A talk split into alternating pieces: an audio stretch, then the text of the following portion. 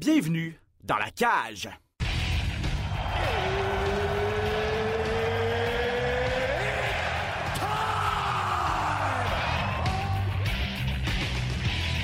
Introducing first.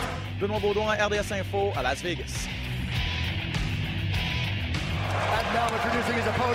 C'est terminé! Victoire de Patrick Côté! Merci beaucoup tout le monde au Québec.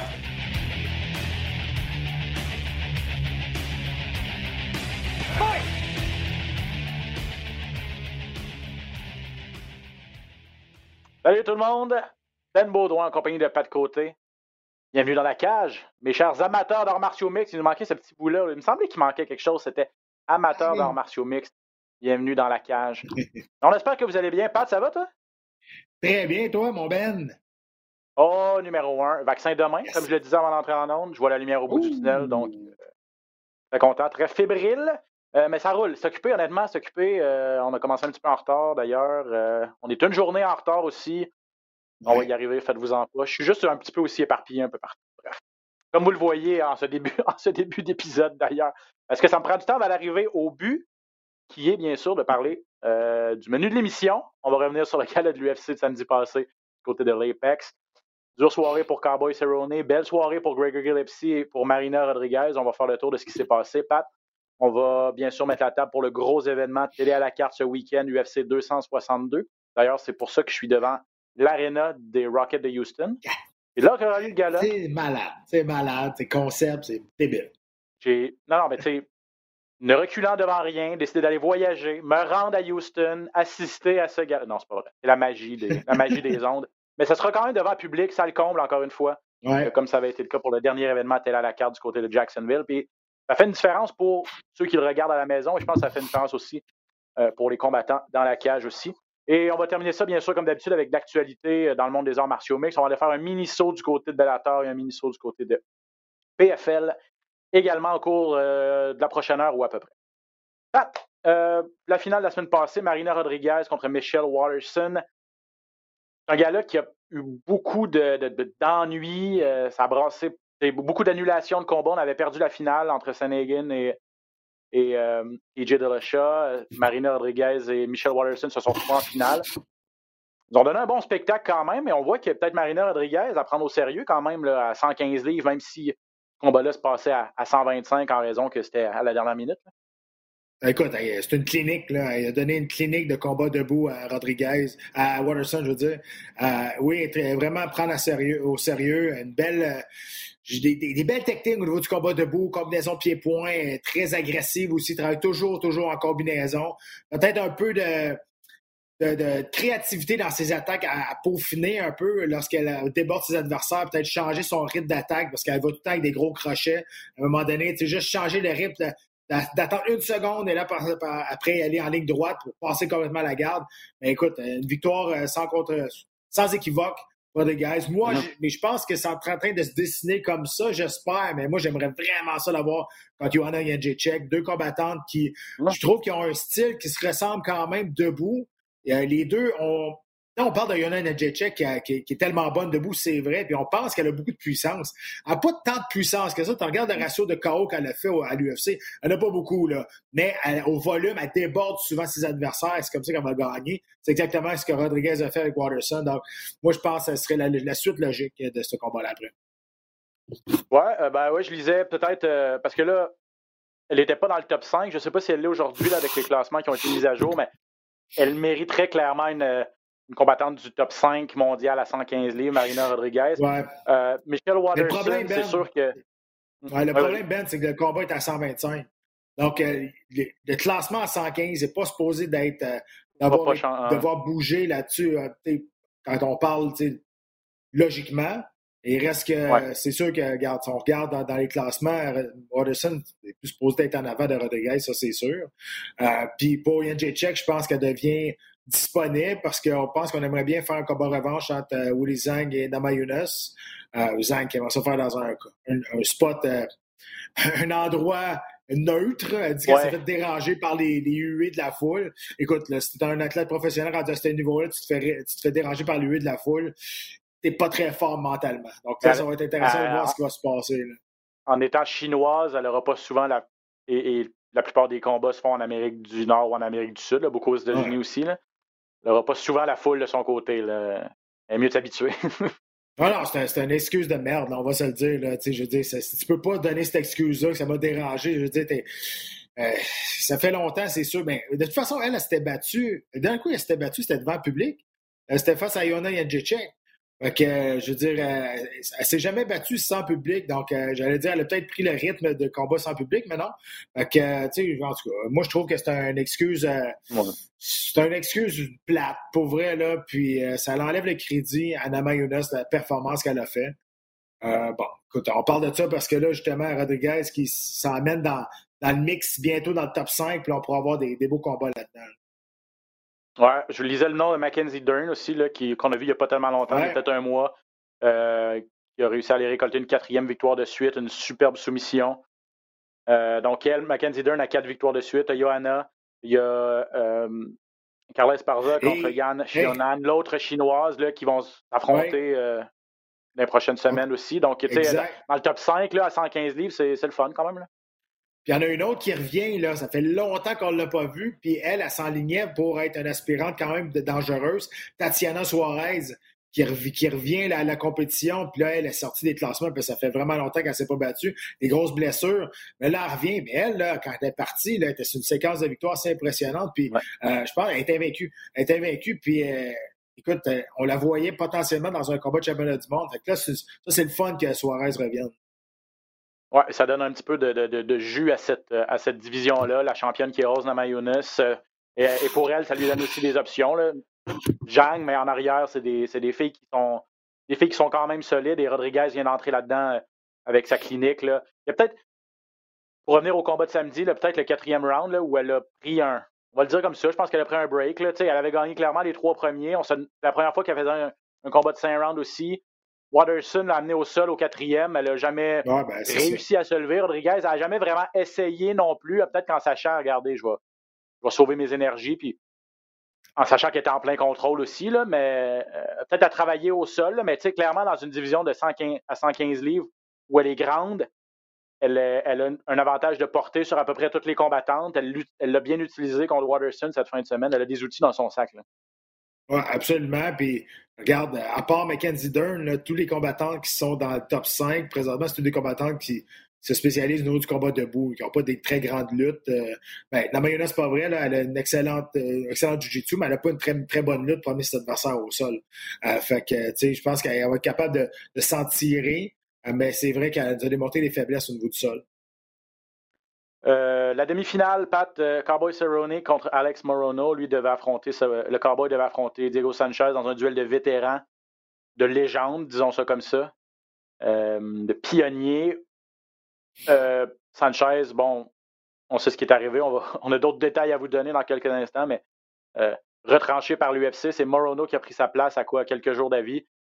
il est sorti des blocs en Lyon. Il a profité du fait que Cowboy est un peu revenu à ses mauvaises habitudes là, euh, avec des débuts de combat un peu plus lents.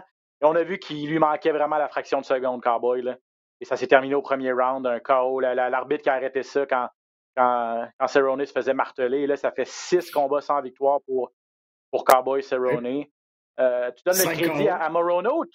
Ouais, c'est ça, 5 KO. Euh, en fond, le seul là-dedans qui n'a pas perdu par KO, c'est une, une nulle qui a été transformée en. Un combat nul qui a été transformé en nul technique contre Nico Price. Mais bref, tu donnes le crédit à Morono ou, ou c'est vraiment Cowboy qui lâche le rattrape? C'est ça? Les deux. Les deux, Morono est sorti. Euh, écoute, euh, Morono a accepté le combat une semaine d'avis. Il allait se battre contre. Je comprends que Cerrone, c'est plus le même qui était, mais il reste que c'est Cowboy Cerrone. C'est sûr que son nom est moins intimidant qu'avant, mais il reste que tu rentres dans l'octogone avec un gars qui a 37 combats dans l'UFC. Juste dans l'UFC, c'est assez impressionnant. Une légende vivante. Ça va directement au temple de renommée. Euh, écoute, Cerrone, on le sait depuis, depuis longtemps. Maintenant, on est, on est sûr et certain.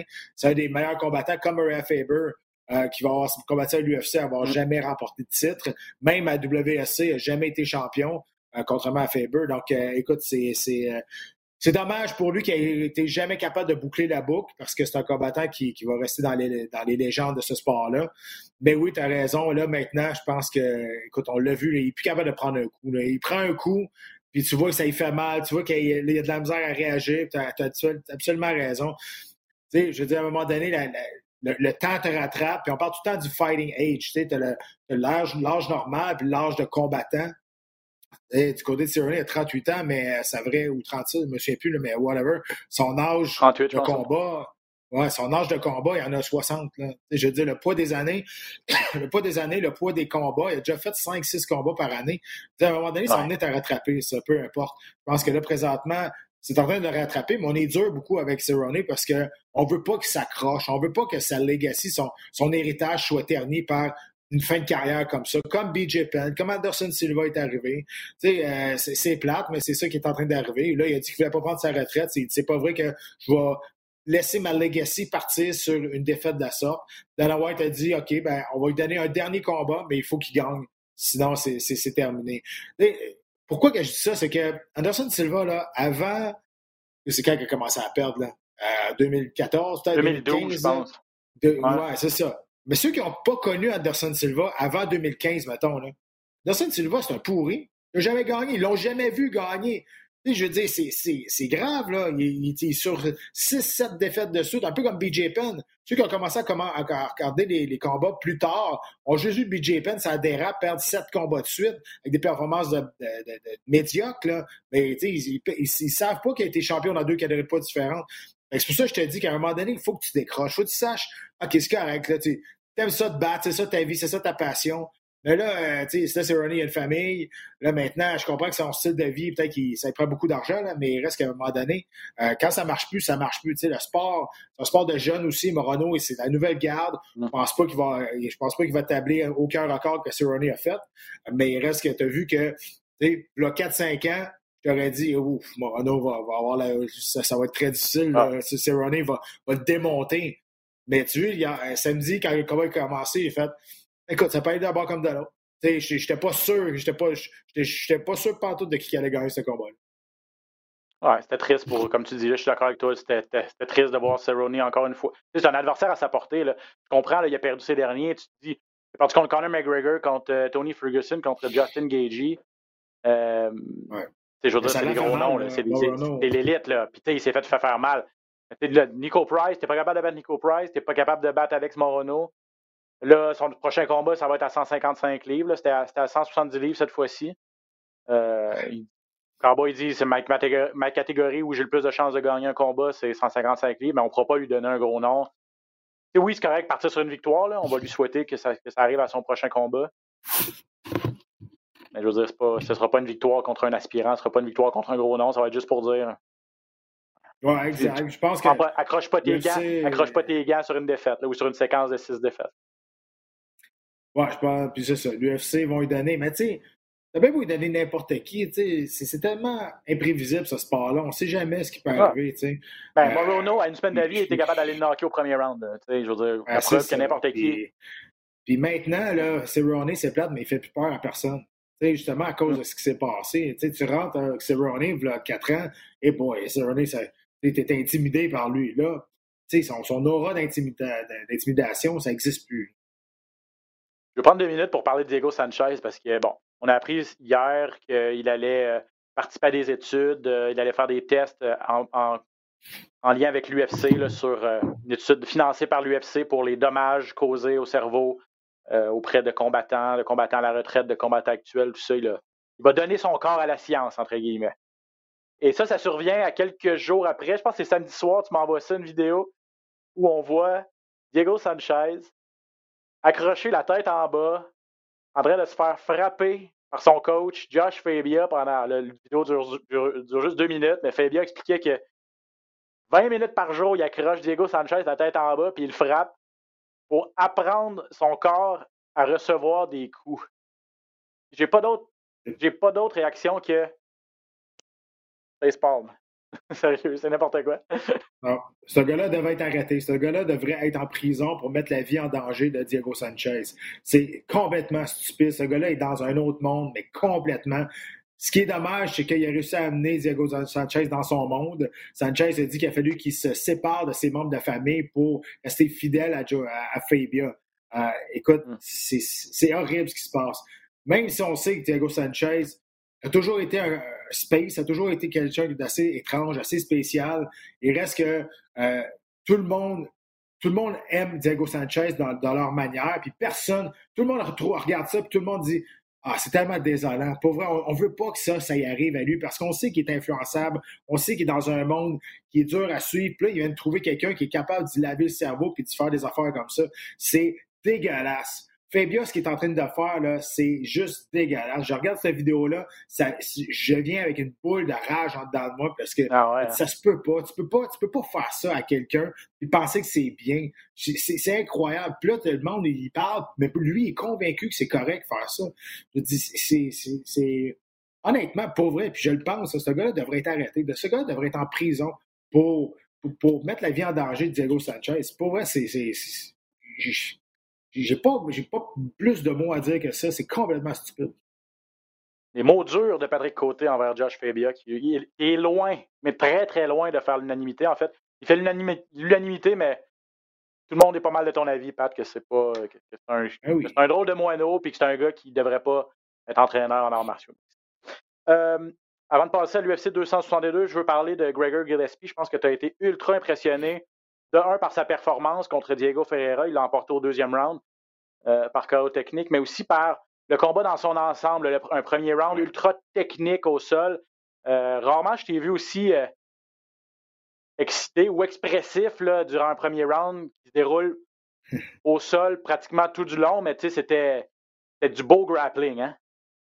Ah, c'était du, back and forth. C'est quand on dit du scramble, là, c'est exactement ça. C'est des échanges de techniques, ça n'arrêtait pas. Gillespie a amené le combat à terre, tout de suite Ferreira l'attaquait. Il n'y a pas eu une seconde. Et pourquoi j'étais excité, c'est que c'est ça les arts martiaux mixtes. C'est pas deux gars qui font juste se taper sa gueule. C'est des échanges de techniques qui ont été pratiqués, qui ont été élaborés, qui ont été pensés, qui ont été entraînés, qui deviennent des réflexes naturels. Pour être capable de faire ce genre de combat-là dans une situation réelle face à un adversaire que tu t'entraînes pas avec, que tu connais pas ses réactions, il faut que tu sois très, très haut niveau, je peux te le dire. Là. Et ça a été, ce combat-là, pour moi, techniquement, c'est le plus beau combat qu'on a eu cette année. Euh, ben, le premier round, c'est le premier round le plus technique qu'on a vu cette année. C'était de toute beauté. Voir les deux, voir les deux travailler, voir les deux s'attaquer et échanger des positions pour se réattaquer par après. Écoute, c'était de toute beauté. Et là, euh, on sait que Ferreira n'a pas été capable de faire la limite de poids. Il a, fait, il manqué un poids de 4,5 livres. Je pense que sa coupe de poids était dure parce qu'au deuxième round, il a complètement il, a crashé solide. Mais suivre le rythme de Gillespie, c'est difficile. C'est pas facile. Il est en excellente condition physique. Il n'arrête pas. Il pousse, il pousse, il pousse. Puis écoute, euh, c'était tout un retour parce que Gillespie a perdu le premier round, mais il revenu avec euh, toute une performance au deuxième. Et il repart avec 100 000 de bonnie parce qu'ils ont, gagné le combat de la soirée. Mais vu que Ferreira n'a pas fait la, limite de poids, donc il n'est pas éligible au bonnie, donc on donne les deux bonnies à Gillespie, pleinement mérité.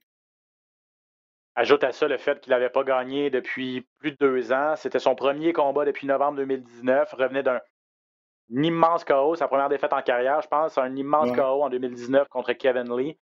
Il devait revenir au mois de mars. Il s'est entraîné fort pour revenir au mois de mars. Combat annulé à la dernière minute contre Brad Riddle. Repart pour un autre huit semaines de camp d'entraînement ou presque.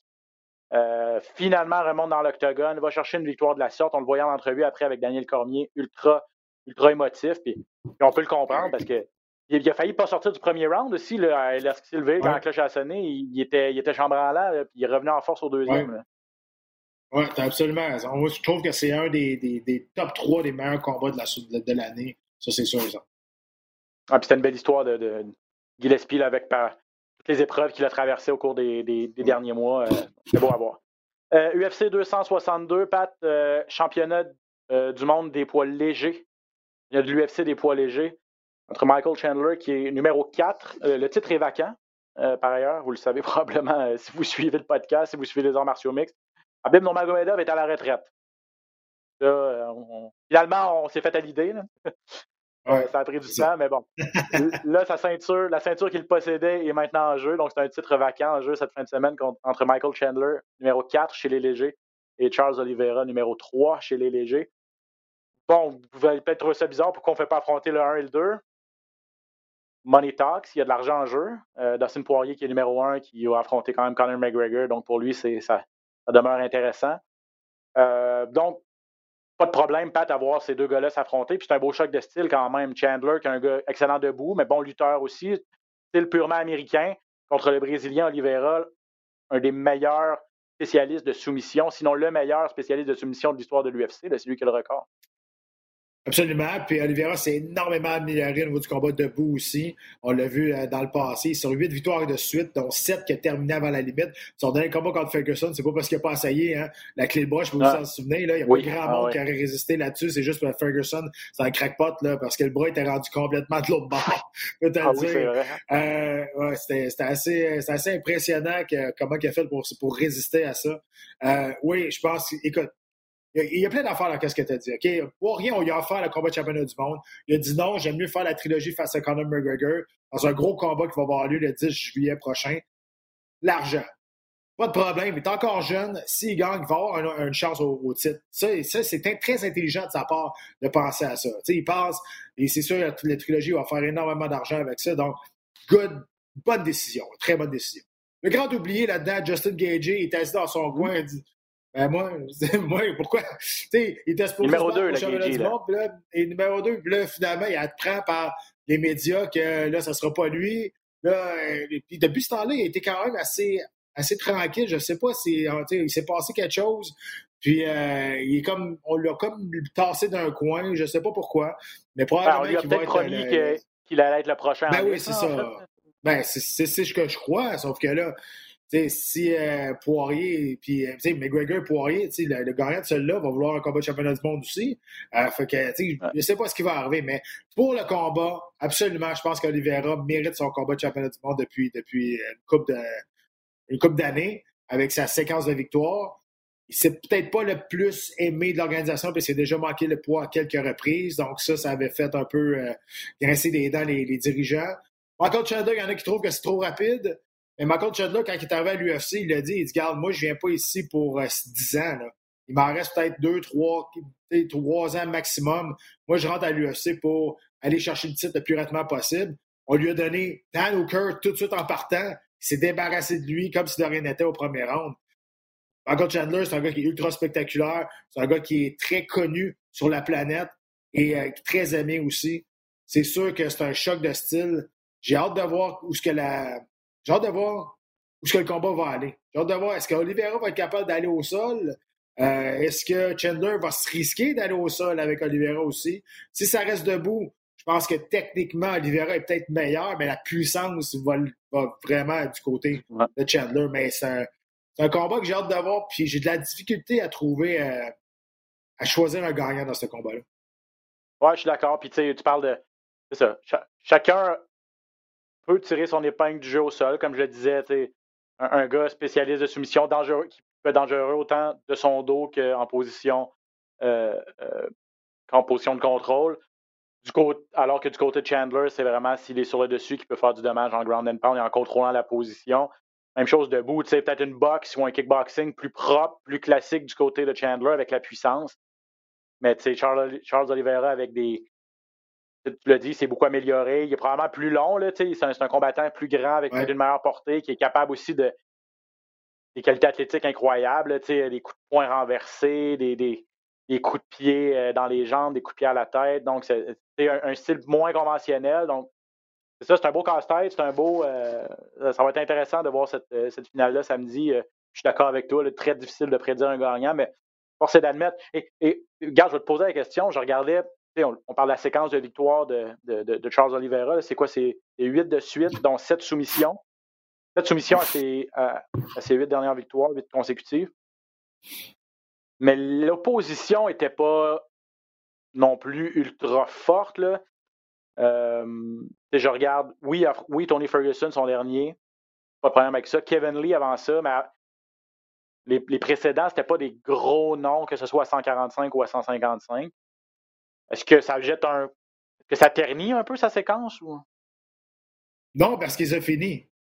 je veux dire, on lui a mis, le, monde dans, mis le monde d'impact, puis ils ont dit, OK, c'est correct. Regarde, lui, il n'y a pas d'affaire là, je le finis. Lui, il n'y a pas d'affaire là, je le finis. Si ça avait été des combats euh, serrés, des combats qui vont à la décision, je là, je te dirais, ah, peut-être. Euh, sauf qu'ils ont tout fini. Là, il arrive face à Ferguson. Puis quand il s'est battu contre Kevin Lee, là, Kevin Lee était, il était on top. Là, il était, sur, il était comme sur la ligne de passer l'autre bord pour devenir un aspirant ou des choses comme ça. Fait que, il était très, très bon. Puis là, on voulait, on voulait le tester pour vrai, voir qu'est-ce que si justement cette séquence de, de, victoire-là avant, c'était dû peut-être au pas au manque de, de, force de ses adversaires, mais on voulait lui donner vraiment quelqu'un qui, euh, qui était dans, très, très, très solide là, dans, dans, le top of the food chain, comme on dit. Il a joué avec Ferguson. Il a joué avec. Il a joué avec au sol. Ah. Pas grand monde qui joue avec les Ferguson au sol. Là. Il a fait ce qu'il a voulu avec. avec non, moi, je pense que c'est pleinement mérité. Alors que Chandler, lui, est sur une séquence de trois victoires, mais c'est un gars qui est habitué au grand moment. Un gars qui, avant d'arriver à l'UFC, se battait en championnat du monde de façon régulière du côté de chez Bellator. Donc, lui, les cinq rounds des finales, ça lui fait pas, ça lui fait pas peur non plus. Euh, donc, euh, c'est le combat final de ce samedi, euh, diffusé bien sûr à la télé à la carte. Euh, Pat sera là, Jean-Paul et bien sûr Georges Saint-Pierre aussi. La demi-finale, ça va être Tony Ferguson, Pat contre Benil Dariush. L'opportunité que Benil Dariush attend depuis tellement longtemps et un combat que Ferguson ne peut pas échapper s'il veut rester, lui, parmi l'élite des 155 livres. Absolument raison. Euh, Darius euh, aurait pu avoir un combat d'importance beaucoup plus tôt, sauf qu'à un moment donné, euh, c'est quand Alexandre Hernandez est rentré à l'UFC, a accepté le combat à quelques jours d'avis, s'est fait, fait surprendre, s'est fait knocker. Lui était, était dans, dans ses dixièmes. Il s'est fait knocker par Hernandez au premier round et ça, ça l'a fait reculer et très, ça l'a fait ralentir au niveau de sa progression. Il a fallu qu'il se rebâtisse une séquence de victoires. Et là, finalement, finalement, là, on va avoir un combat vraiment de, d'importance pour se placer dans les potentiels aspirants le futur. Là. Euh, je pas avec une victoire face à, Ferguson qui va devenir aspirant obligatoire, mais euh, je veux dire, il va, il va se placer solide. Puis tu as tout à fait raison. Ferguson ne euh, peut pas perdre ce combat-là. On a vu, il a changé son style, changer son entraînement un peu. Il s'entraîner avec Freddie Roach à Los Angeles. Il a, changé un peu des choses, mais Ferguson, il reste Ferguson. Il fait des affaires complètement mm. uniques. Euh, pour rester poli. Euh, quand même unique, il a un style tout croche, mais c'est son style à lui qui marche très, très bien. Il a un jiu-jitsu vraiment, vraiment solide. Et du côté de Ben Darius, c'est une ceinture noire jiu-jitsu brésilien. Ce gars-là, il a eu sa ceinture noire en cinq ans seulement. Il s'est dévoué ah à ce sport-là, puis en cinq ans seulement, il a eu sa ceinture noire. C'est assez impressionnant. Donc, euh, écoute, ça va être euh, ça va être le fun d'avoir. Ça dépend toujours quelle sorte de Tony Ferguson qui va sortir. Tony Ferguson, on l'a déjà vu aller à des guerres, recevoir des coups, puis c'était correct. Il y en a d'autres qu'on dirait que ça l'a dérangé plus, que, plus souvent. Fait euh, j'ai hâte de voir lequel va se présenter samedi soir. Deux défaites de suite pour Ferguson, six deux défaites de suite, oui, pour Ferguson, six victoires de suite pour Benil Darius, qui est un vétéran de 19 combats à l'UFC quand même. Et là, c'est de loin la plus belle opportunité de sa carrière, un combat qui pourra pas, qui peut pas échapper. En fait, les deux gars peuvent pas nécessairement peuvent pas échapper ce, ce combat-là. Euh, parmi les autres combats d'intérêt, on va passer rapidement. Match Nell contre Rogerio Bontorin, ça c'est chez les poids mouches. 125 livres, donc euh, deux combattants du top 10 de cette catégorie-là qui connaissent une renaissance. Caitlin, Chukagan, numéro 7 contre Viviane Arroyo, numéro 7 chez les poids mouches féminins. Est-ce que Caitlin Chukagan pourra euh, coller, une, coller, une, autre victoire pour réussir à retourner en combat de championnat, championnat du monde euh, à 125 livres. Elle s'était fait, on va se le dire, euh, donner une leçon par euh, Valentina Shevchenko quand, les deux s'étaient affrontés. Puis là, est-ce qu'on est veut aller dans cette optique-là? Mais il n'y a tellement pas de filles dans cette catégorie-là. Ben, c'est ça. je veux dire, même si elle a un autre combat de championnat du monde, ça, ça c'est pas pour manquer de respect à Chuck mais ça va arriver, ça va, ça va être exactement la même chose. Il n'y a personne personne? Qui, qui, qui peut battre Valentina Shevchenko à 125 livres. Il y avait juste Jessica Andrade dans, mon, dans ma tête. Je pensais vraiment qu'elle allait donner un combat. Mm. C'est fait dominer. Combat sans jouer avec. Il n'y a personne. Écoute, elle est seule, elle est seule dans sa catégorie, Shevchenko. Edson Barboza, qui est sur une euh, difficile séquence de deux victoires, cinq défaites à ses sept derniers, euh, qui va affronter Shane Burgos, qui est une vedette montante, qui a perdu toutefois son dernier combat, mais ça, ça va être intéressant. Là, le, le vieux routier euh, Barbosa contre euh, Burgos qui aspire à, gravir les échelons à 155 livres. Et un autre vétéran, Ronaldo Sousa, contre André Muniz. Euh, lui aussi, Ronaldo Sousa, ça va pas très bien sur la pente descendante. Donc, à, la lumière de, à, l'instar de gars comme qu'on a vu dernièrement. Là, je pense à euh, ben, on a parlé de Cowboy Cerrone, on parle de. Ouais, c'est les gars, c'est les gars, c'est les vieux de la vieille, là. C'est des old school guys qui, à un moment donné, ben c'est ça. Ils vont tous s'en aller un après, un après l'autre, mais rapidement, parce que c'est toute la même ère. à un moment donné, il va y avoir une. Anderson Silva a mentionné aujourd'hui que c'était terminé les arts martiaux mix pour lui. Là. fait que, il a dit là, c'est terminé, euh, j'ai plus rien à prouver. Ouais, comment, t'aurais peut-être dû y penser le, le cinq combats, mais ça, peu importe. Euh, il reste que il, reste que, écoute, tout, cette, tout, cette, euh, ce groupe de combattants-là vont, partir quasiment tout en même temps pour faire place à la nouvelle ère qui va arriver. C'est des gros noms, mais je dire, la roue tourne, c'est normal. c'est ça, on parle d'un gars. André Mouniz, là, c'est, il est 2-0 à l'UFC, il a 6 victoires de suite. Donc, on, on, on veut voir ce qu'il a dans le ventre contre un gars qui en a vu d'autres, mais c'est un gars qui est justement Souza, Jacare Salsa, qui est sur une, une, difficile séquence. Donc, ce sera euh, les combats à surveiller cette fin de semaine du côté de l'UFC 262. Il y a eu le troisième euh, chapitre de PFL, euh, Pat. Cette première phase de la saison de PFL, le troisième gala euh, qui mettait en vedette les poids lourds chez les hommes et les poids légers chez les dames. Un gros nom, connu, Fabricio Verdum, qui était en finale de ce gala-là, faisait ses débuts à PFL pour ce fameux chèque d'un million de dollars remis aux gagnants à la fin de la saison dans chacune des catégories. Et ça, c'était controversé. Je ne sais pas si tu as eu la chance de regarder les images, là, mais mm -hmm. qui a perdu, s'est fait passer un chaos technique au premier round. Et là, on se dit, ça y est, la surprise. Son adversaire qui s'appelle euh, Renan Ferreira cause la surprise. à la reprise, on se rend compte que Ferreira avait tapé. Tu sais, Fabricio Verdum avait vraiment un étranglement très serré. Et Ferreira semble taper sur l'épaule de, de Verdum qui laisse aller sa prise. L'arbitre n'intervient pas et c'est là que Ferreira se met à, rouer de coups Doom. On est allé en appel de cette décision-là. Finalement, ça a, été quand même assez rapide. C'est rare. Et puis c'est rare qu'on un appel de la sorte. Euh, la commission athlétique du New Jersey qui a décidé de renverser la décision. Euh, on a coupé la poire en deux. C'est rendu une nulle technique. Chaque, chaque gars a fait un point. Euh, victoire morale pour, pour Fabricio Verdum, mais il aurait mérité un meilleur sort. Oui, exact. Le fameux Brazilian Tap que je parle des fois, euh, c'est ça, ça a été euh, popularisé par, par les Brésiliens parce qu'ils ne voulaient pas se faire euh, soumettre. Donc, tu fais juste frapper une fois, vraiment pas fort, deux fois, pour. Puis ça paraît pas trop. L'arbitre est, est, pas sûr. Fait que là, tu sais, quand tu es habitué de faire du jiu-jitsu, là, c'est quelqu'un qui te tape dessus. C'est différent d'un coup de poing ou une tape. Tu, tu sais s'il fait juste ça, c'est pour abandonner. Fait que là, Fabricio Verdun est habitué, il fait qu'il a senti que son adversaire abandonnait, il a, laissé ça, sa, prise est devenue plus, euh, plus lousse, moins serrée, puis ça a donné une chance à son adversaire de, le frapper. Écoute, c'est la faute à qui là-dedans? Écoute, c'est sûr que l'arbitre l'a manqué, mais en même temps, euh, Verdum, tant que l'arbitre ne te touche pas, tu, ne lâches pas la prise. C'est euh, sûr que c'est facile à dire dans mon salon, là, mais tu sais, tu as, la soumission, ton adversaire tape. Tu veux être bon joueur aussi, tu veux être sportsman. Tu, tu, tu, veux être, euh, tu veux bien jouer, là, tu veux être sportif. Donc, tu veux pas l'endormir. S'il a abandonné, tu veux pas exprès pour l'endormir. Sauf que, tu sais, là, ça joue contre lui. Il a laissé aller, ça a tourné contre lui, l'arbitre l'a pas vu. Fait qu'on dit tout le temps, tant que l'arbitre te touche pas, continue à frapper ou continue à tenir ta soumission. Comme ça, tu es sûr et certain que tu ne seras pas à voir.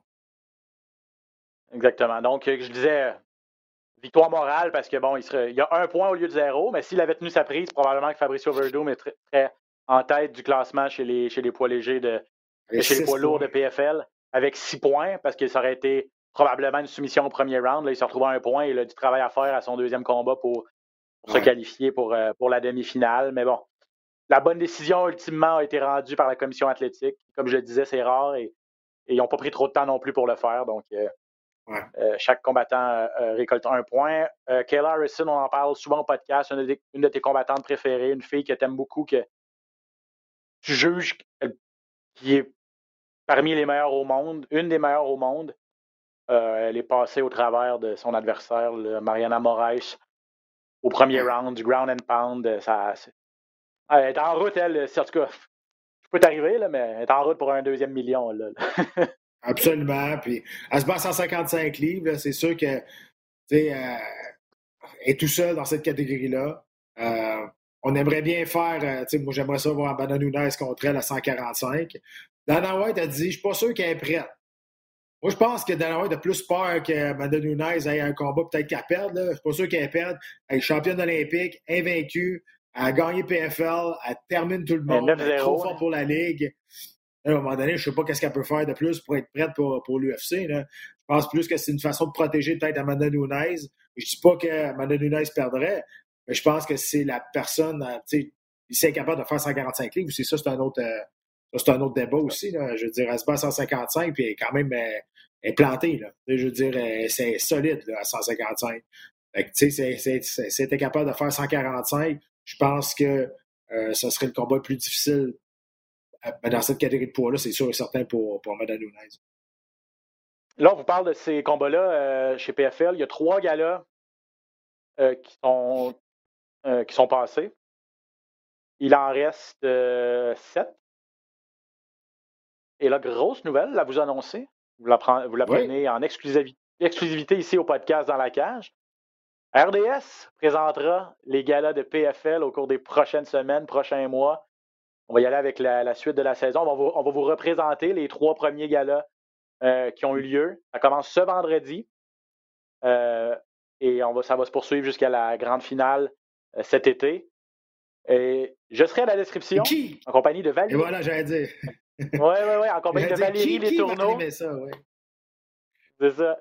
Valérie qui, j'ai parlé au téléphone tantôt, prend beaucoup de conseils de la part de Patrick Côté, euh, puisqu'elle fera ses débuts à l'analyse.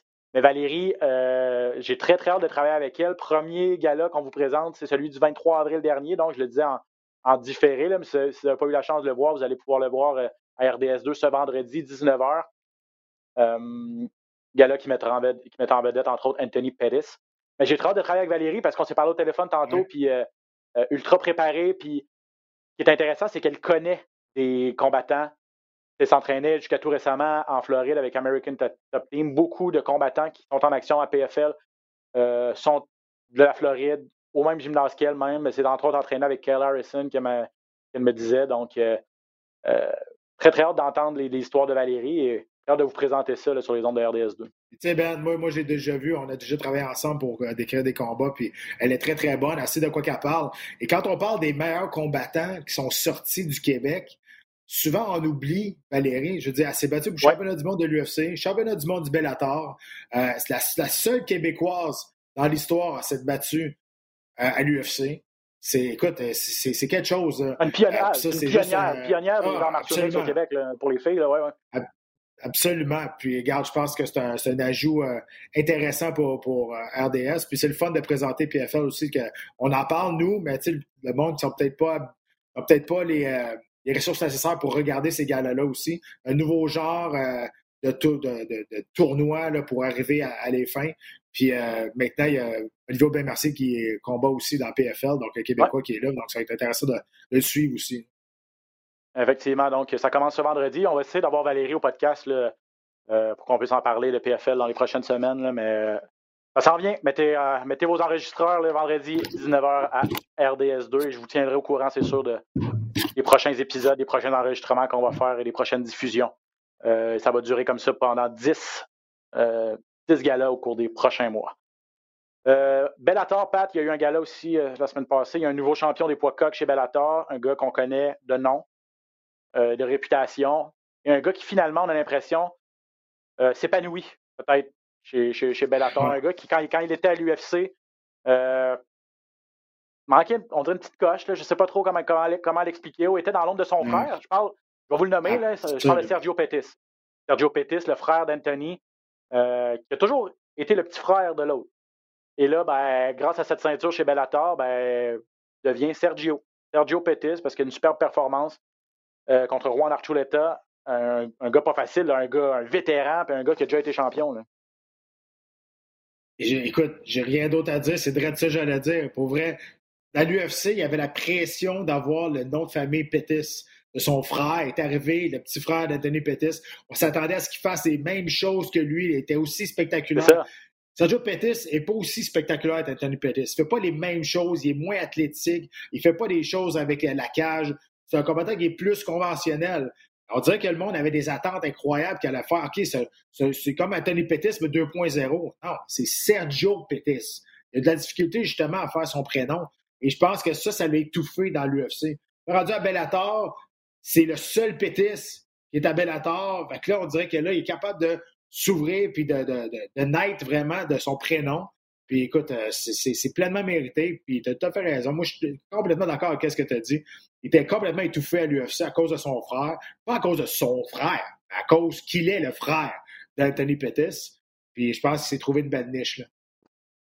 Donc, Sergio Pettis, champion des poids, coq à 135 livres. Compétitionne à 125 aussi à l'UFC. Euh, je ne sais pas si ça peut avoir eu un, impact, mais euh, maintenant champion à 135 livres, euh, avec cette victoire par décision unanime contre Juan Archuleta samedi passé à Bellator. Anthony Johnson, Rumble Johnson, un autre vétéran de l'UFC qui faisait ses débuts avec l'organisation Bellator, n'a pas fait trop de. C'est pas trop éternisé, le KO au deuxième round, je pense. Mais là, ce qui est plus intéressant, c'est que le lendemain, il se fait arrêter. Ou deux jours après, il se fait arrêter pour fraude. Là. mais il a failli. Il aurait falsifié une carte de crédit. Ouais. Il a failli, ouais, il, était pas content de sa performance, hein, c'est ça? Ouais.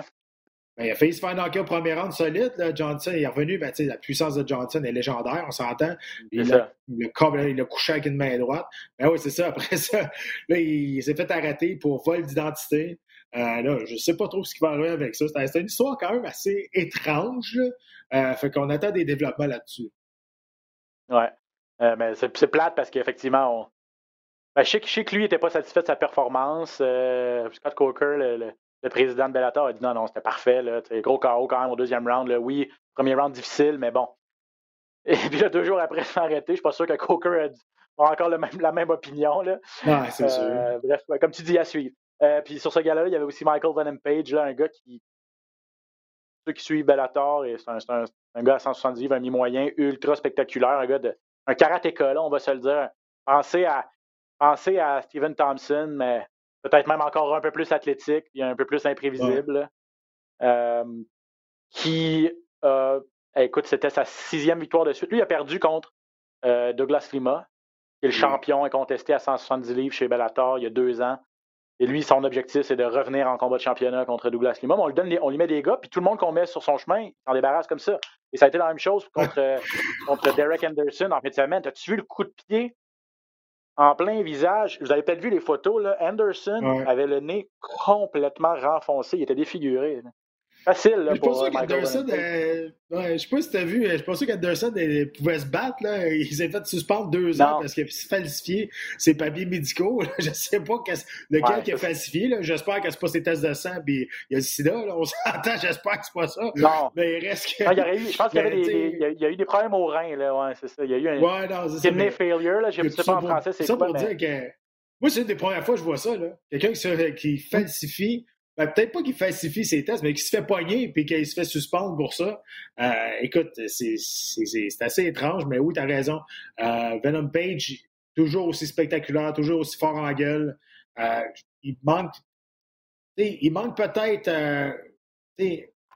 debout, oui, il est super spectaculaire, mais à un moment donné, je pense qu'il n'est pas assez complet pour dominer une division là, on ne sait pas parce qu'on ne l'a pas vraiment vu dans d'autres aspects dans les derniers combats. Est-ce que c'est vraiment amélioré au niveau de sa lutte, au niveau de son jeu au sol? Ça, ça reste à voir. Mais avant, on n'a pas vu grand-chose de lui, puis il était un peu plus, trop unidimensionnel avant. Donc, il euh, faudrait, j'y souhaite en tout cas, que ce soit amélioré euh, sur cette facette. En tout cas, il l'a dit, euh, le monde me critique, là, il pense que je gagne juste contre des, des chaudrons en bon québécois, mais il dit pas de ma faute, là, un peu comme on disait avec, euh, avec, euh, avec Charles Oliveira tantôt. on lui met des gars devant lui. Ben, lui, il s'en occupe facilement. Là, la, la, seule tâche de son dossier, c'est contre le champion euh, Douglas Lima. Donc, on va lui souhaiter que. Ben, je, pense aussi là, que ça n'aurait pas tardé à avoir une autre chance au titre contre Douglas Lima, qui est par ailleurs un solide combattant à 170 livres. Euh, euh, toute, organisation confondue. Euh, voilà, Pat, je pense que ça fait le tour. je te souhaite un bon gala, un bon UFC 262. Ouais, ben écoute, juste, juste peut-être une petite dernière affaire. Marc-André Mario qui a annoncé qu'il va se battre au ah, mois. Ben oui, ben oui, ben on n'a pas, Charles aussi, pas le nom de son adversaire. Charles aussi, OK, Ouais, j'ai ouais, pas les deux sont sur la carte du, du 14 août, c'est vrai. Et, et Marc-André nous a dit qu'elle allait nous dire euh, en. euh, on dit ça? Les primeur? premiers, en tout cas. En primeur, exact. Le nom de son adversaire quand il va avoir euh, le go. Donc, euh, ça va être soit nous, soit sur les ondes de, de RDS lorsqu'on va faire un gala. Mais euh, non, je suis bien content pour, pour les gars. Je suis bien content qu'ils reviennent pas trop longtemps après leur victoire aussi. J'ai hâte de voir contre qui Mhm. qu'ils vont, qu'ils vont combattre. Mais j'ai pas parlé à Charles, mais j'ai parlé à Marc-André, il semble être très, très satisfait de son adversaire. On sait que c'est pas Eric Anders, parce qu'Eric Anders euh, a un combat de bouquet présentement. Lui avec challengé Ouais. Eric Anders après son combat. Ouais, On vrai, sait que c'est pas lui, mais au moins, là, on peut, on peut enlever Eric Anders de, de- de- de- du, problème. Qu'on peut, on peut faire nos spéculations, mais j'ai bien hâte d'entendre ça. Je vais faire ma job de journaliste, là. Je, vais, je vais vérifier ça. je vais essayer de leur tirer les verres du, les verres du nez. Mais bon, s'il nous a promis une exclusivité, euh, euh, regarde, Ouais. je suis content. J'espère qu'il va tenir parole. On verra. On vous tient au courant dès qu'on a des, dès qu'on a des, des infos. Écoute, Pat, euh, merci, euh, merci énormément. Merci à toute l'équipe, Alex Gagnon, Luc Dansereau, euh, producteur ainsi que réalisateur de ce podcast. Euh, merci à vous d'avoir écouté une fois de plus. Merci de votre fidélité. Pat, bon show ce samedi. Euh, et tout le monde, Sir. bonne semaine. Bon UFC 262. On se retrouve la semaine prochaine pour un autre épisode de Dans la cage. Ciao.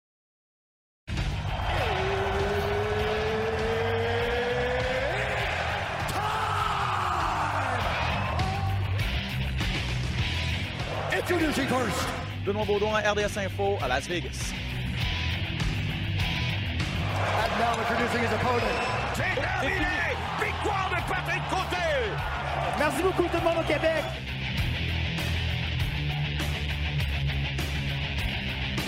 Fight!